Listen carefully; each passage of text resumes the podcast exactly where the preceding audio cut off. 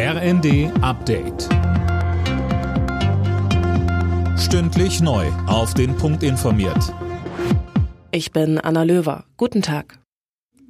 Die CDU von Ministerpräsident Wüst hat die Landtagswahl in NRW gewonnen. Mit 35,7 Prozent liegt sie deutlich vor der SPD, die auf unter 27 Prozent rutscht. Weil die FDP es aber nur knapp in den Landtag geschafft hat, muss sich Wüst einen neuen Koalitionspartner suchen. Dazu sagte er in der ARD. Ich werde mit allen Demokraten sprechen, wie wir die richtigen Antworten auf die Fragen der Zeit, auf die Herausforderungen äh, geben, die vor uns liegen. Ich werde da heute Abend keine Festlegung treffen, aber ich werde mit jedem Vertreter einer demokratischen Partei sprechen.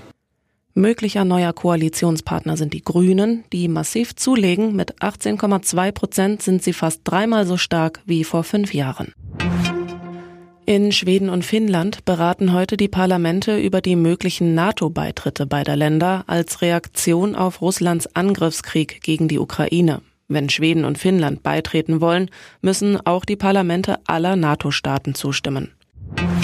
Seit gestern läuft die Volksbefragung Zensus in Deutschland.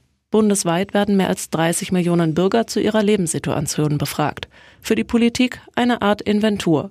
Wofür die wichtig ist, dazu sagte Carsten Beck vom Zensus Hessen im ZDF. Das fängt an beim Finanzausgleich, das zieht sich über die Zahl der Bundesratssitze oder auch den Zuschnitt der Wahlkreise und kommt dann letztlich auch äh, in den Kommunen als wichtige Planungsgrundlage zum Tragen, wenn es zum Beispiel um die Zahl der Kita-Plätze geht oder Schulen.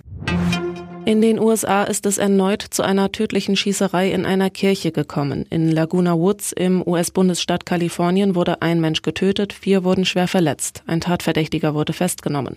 Erst am Samstag waren bei einer Schießerei in Buffalo zehn Menschen getötet worden. Alle Nachrichten auf rnd.de